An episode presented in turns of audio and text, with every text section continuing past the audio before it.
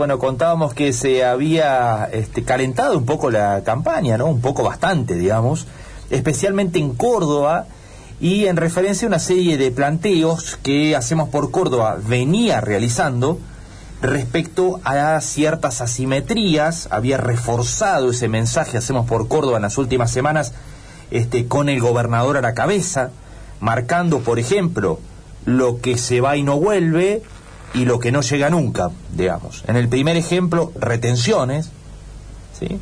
Y en lo segundo, bueno, todo lo que tiene que ver con subsidios, ¿no? Que recibe mucho más AMBA que el interior en general, que Córdoba en particular. Hablamos de transporte, recién comentábamos en el arranque del programa el caso de AISA, que por ahí se la tiene olvidada, pero que es una empresa nacional que presta servicios solamente en el AMBA, ¿eh? parece bastante particular.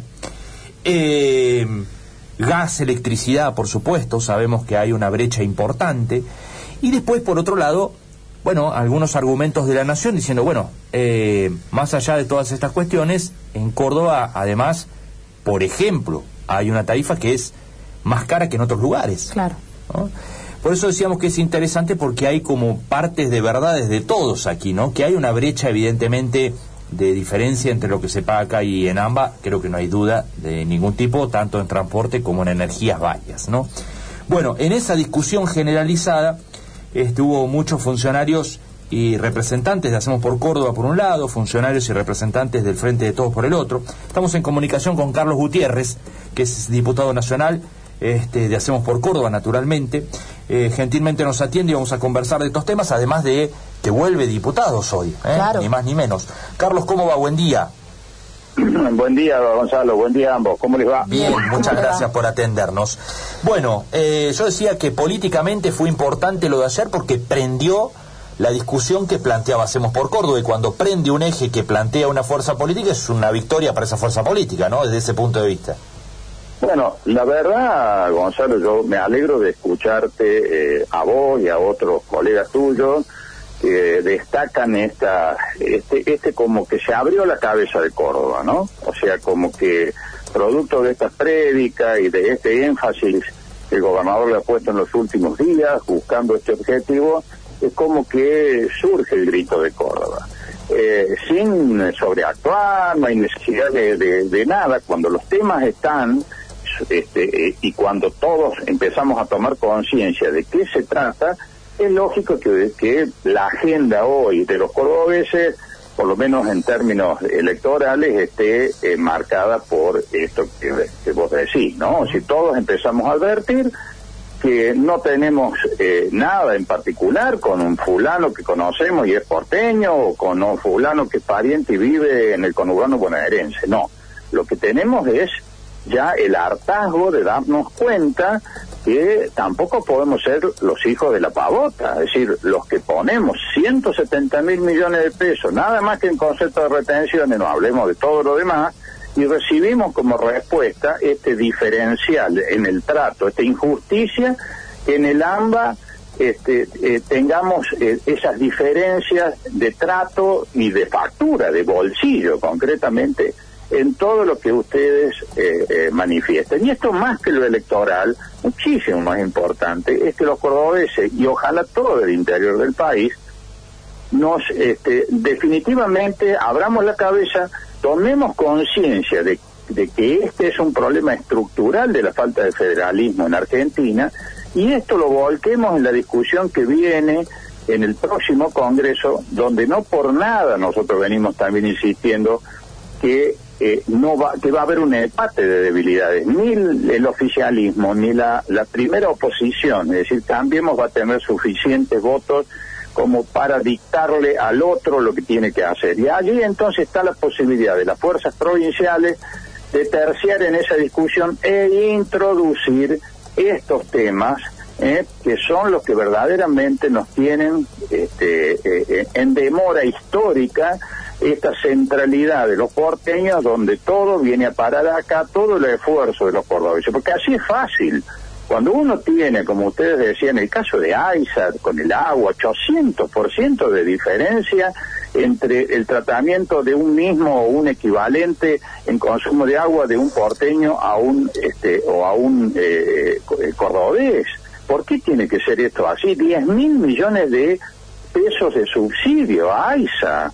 ¿Eh? cuando nosotros tenemos que en Córdoba este, bancar nosotros mismos las obras, el desarrollo de todo eso. Entonces, digo, cuando vemos el tema de las tarifas eléctricas, cuando vemos el tema de que el CNC, este, o sea, el gas vehicular se paga casi un cuarenta y pico por ciento más caro en Córdoba que lo que lo paga un tachero en Buenos Aires. Bueno, y así sucesivamente. Me parece que eso es muy bueno porque, vuelvo a decir, abre, nos ha abierto la cabeza a los cordobeses, no para hacerle la guerra a nadie, sino para reclamar lo que es nuestro, lo que es justo, independientemente de la coyuntura electoral. Me parece que ese es el mayor valor que tiene esto que vos comentabas al principio, Gonzalo. Eh, yo decía que también desde lo electoral es interesante porque se plantea y se, se profundiza un eje impuesto o que pretende imponer una de las fuerzas, ¿no? Y desde ahí también hay, hay cierto triunfo que es innegable, ¿no? Yo creo que, que, sí, que sí, hablando estrictamente en lo electoral. Este, nosotros eh, estamos planteándole a los ciudadanos que todas las fuerzas, y lo hacemos a veces de manera gráfica, ¿no? Cuando uno ve, a lo mejor en Río Cuarto no tanto, pero uno eh, va, va a, la capital provincial o va a alguna ciudad, este, a una ciudad grande como capital, y ve detrás de cada uno de los, o veía detrás de, los, de cada uno de los afiches de los candidatos. Luis Juez, este, senador, con la carita de Patricia Bullrich atrás, una porteña. Ve a, este, a fulano de Tala, de Loredo, con Lustó atrás, otro porteño. Y así sucesivamente. Pero ve a, a, Santo con eh, Mauricio Macri atrás. Entonces uno dice, ¿quiénes son los padrinos de estos candidatos? Tres porteños, tres porteños, en este caso miembros de Cambiemos. Entonces uno se pregunta, Luis Juez de Loredo, que ahora se acuerda ¿eh? de que este, de que existe el PPP, de que existen los programas que nosotros hace 20 años que venimos planteando en Córdoba y yo he polemizado con él cuando estaba en la unicameral cordobesa y yo era presidente del bloque, ah. este, he polemizado claramente con él y él no votaba un montón de, de, cuestiones fundamentales para Córdoba por el solo hecho de que no era políticamente correcto este, hacerlo.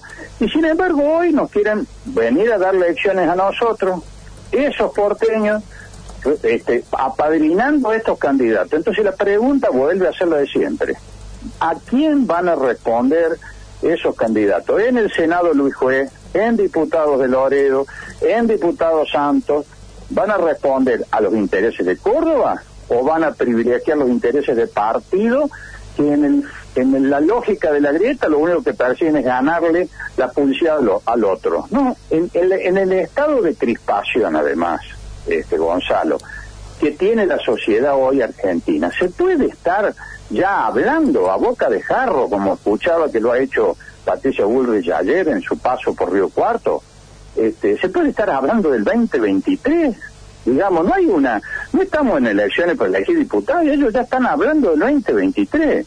Si eso no es electoralismo puro, si no es pensar nada más en que cómo vamos a hacer para ganar la próxima elección, bueno, entonces, ¿qué le decimos a los cordobeses? Los, la candidata senadora Alejandra Vigo la candidata primera diputada este, Natalia de la Sota o nuestra riocuartense Claudia Márquez no tienen ese problema de tener un padrino por fuera de lo que son los intereses de Córdoba. Entonces le pedimos a los cordobeses, el gobernador lo está haciendo, que votar a nuestras candidatas Hacemos por Córdoba es eso, es defender lo que se ha abierto este, como una flor, digamos, en primavera, para mostrarnos a todos, mostrarnos a nosotros mismos cuán injusto es el sistema que nos condena a los cordobeses, más allá de nuestra riqueza y de nuestro esfuerzo, como si lo que tenemos nosotros fuera producto de, un maná caído del cielo y no del esfuerzo de todos los cordobeses. Bueno, esto me parece que es la diferencia y esto hace este, al impacto de haber, este, mediante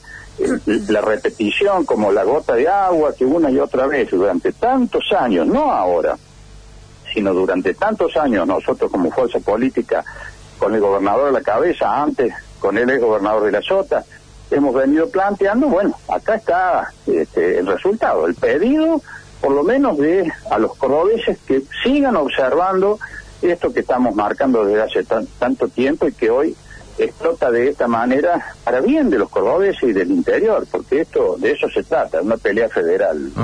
Eh, hay, hay ciertos analistas, y me parece que hay bastante coincidencia en esto, que dice, bueno, en Córdoba cada vez es más crítica la mirada hacia el gobierno nacional, el electorado se ha puesto cada vez más crítico, eh, y hay un electorado común que vota a gobernador en los últimos años, eh, Hacemos por Córdoba, Unión por Córdoba antes, y en las nacionales a Juntos por el Cambio. Ahí ese público que se cruza, va y viene, depende del turno electoral, ¿en eso está centrada hoy la pelea? Digamos, ¿es el mismo público al que van a buscar los votos? lo, que nosotros observamos es, eh, digamos, más allá de la segmentación que uno puede hacer con ese análisis que vos este, introducís y que es parte de una, de una realidad. Este, pero nosotros me parece que lo que le estamos diciendo eh, a quienes eh, legítimamente votaron al frente de todos, bueno, que consideren que si todo indica de que el Frente de Todos va a sacar menos votos y no más, y que por lo tanto es muy difícil que llegue al objetivo que se habían propuesto, bueno, ese votante tal vez tenga que pensar que antes que votar Juntos por el Cambio, a Macri, eh, a, a, Bullrich, este, a Lustó, etcétera, puede votar candidato de Hacemos por Córdoba que este, sí van a defender los intereses de Córdoba. Y aquellos otros que están con esas posiciones que a veces nos acompañan, claramente, digamos, con, el, resultados electorales muy abultados a favor, en este caso, de, del gobernador Schiaretti, y que tienen otra mirada cuando, este, por la sencilla razón de que nosotros somos una fuerza provincial y no participamos de las elecciones nacionales de manera, con un candidato me refiero, este, bueno, que consideren esta cuestión que estamos planteando. ¿Quién es el que va a mejor defender los de, los, los derechos y, y, lo que tenemos este, por delante los cordobeses de nuestros intereses? Si aquellos, vuelvo a decir, que responden a los padrinazgos nacionales o aquellos que los únicos intereses que nos mueven desde hace 20 años o 22 años son precisamente los de los cordobeses. Diputado Fernanda, lo saluda, buen día.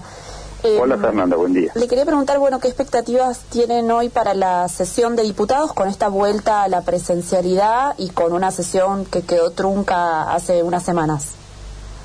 Bueno, la expectativa es que no no utilicemos como hicimos hace hace 15 días este la, la no pretendamos utilizar esto como una tribuna electoral más este, y que tratemos los temas que verdaderamente hoy es importante tratar, no solamente etiquetado frontal, sino muchas otras eh, proyectos de la ley ovina con las disidencias incluso que por ahí nosotros tenemos en las distintas leyes, este, la situación de calle, la ley este, oncológica para para la, para los niños, para la pediatría, este, bueno, me parece que hay hay toda una serie de temas que es muy bueno que el que el que el Congreso se aboque a tratar eso, que privilegie el tratamiento de las leyes y no la discusión política. Por eso nosotros en la voz parlamentaria, que comienza en un rato no más, yo voy a plantear concretamente que las cuestiones de privilegio, que son en la mayoría de los, de los casos la, la, la excusa para, para hacer el discurso político, se hagan al final, para que aquellos que quieran, ¿no es cierto?, bañarse en su propia vanidad, bueno, lo hagan a las 3, 4 de la mañana cuando este, ellos se escuchen a sí mismos, digamos, pero lo que es la prioridad se la demos a sacar las leyes que necesitamos. Está muy bien. Eh, diputado Gutiérrez, gracias como siempre. No, gracias a ustedes, un abrazo. Que ande muy bien. Bueno, ahí estaba el diputado nacional Carlos Gutiérrez de Hacemos por Córdoba, ¿eh? Eh, bueno, mostrando un poco el punto de vista que tiene Hacemos por Córdoba frente a esta discusión que se desató desde el domingo a la tarde hasta aquí. Bueno, con críticas naturalmente hacia la posición del gobierno nacional, la histórica concentración de recursos, dijo en el AMBA, por ejemplo, y después, bueno, también criticando en esta idea, también en paralelo que corre, criticando fuertemente a Juntos por el Cambio, porque hacia allí también está la competencia de votos planteada, ¿no? No dejarle el terreno, si es cierta la hipótesis, que de alguna manera recién admitía Gutiérrez también, ¿no? de que la mirada de los cordobeses se ha corrido aún más hacia una posición más crítica hacia el gobierno nacional, no dejarle todo ese campo liberado a, a Juntos por el Cambio, sino meterse de lleno, hacemos por Córdoba, a disputarle el voto crítico hacia la Casa Rosada que parece hoy enormemente mayoritario en la provincia. Claro. Bueno, toda esta discusión desatada el domingo tiene que ver con esta cuestión. Y todos los palos que fueron y vinieron en las redes sociales tienen que ver y tienen de trasfondo esta cuestión. Lo que están leyendo las distintas fuerzas políticas que van rumbo al 14 de noviembre eh, a las legislativas en donde, recordamos, la provincia de Córdoba pone en juego nueve diputados nacionales y los tres senadores, eh, y en donde, naturalmente, y, esto es un dato eh, objetivo, si se repitieran los resultados de las primarias, lo que decía Gutiérrez, ni el oficialismo ni el principal bloque de la oposición van a tener mayorías. Por lo tanto, eh, los que van a cotizar en alza son los votos de las otras fuerzas, claro. entre las que están, bueno, muchas provinciales y hacemos por Córdoba entre ellas, ¿no? Porque si se ponen de un lado o se ponen del otro, van a permitir este quórum por un lado y aprobar leyes por el otro. Entonces, el movimiento de toda esta franja de votos dentro del recinto de la Cámara de Diputados que están en el medio de las dos fuerzas mayoritarias van a ser las que van a torcer la voluntad hacia un lado o hacia el otro en determinados debates. Por lo cual van a cotizar un montón. Claro. Cada uno de esos escaños. Bueno, esa es la discusión que se viene si los resultados electorales son similares a los que arrojó la primaria del 12 de septiembre. ¿eh? Y para eso estamos a menos de tres semanas. Claro, ya los tenemos ahí. ¿Mm? Este domingo no, el siguiente tampoco. El, otro son las legislativas en donde efectivamente se van a, bueno, repartir este, la mitad de las bancas de diputados y un tercio de los senadores.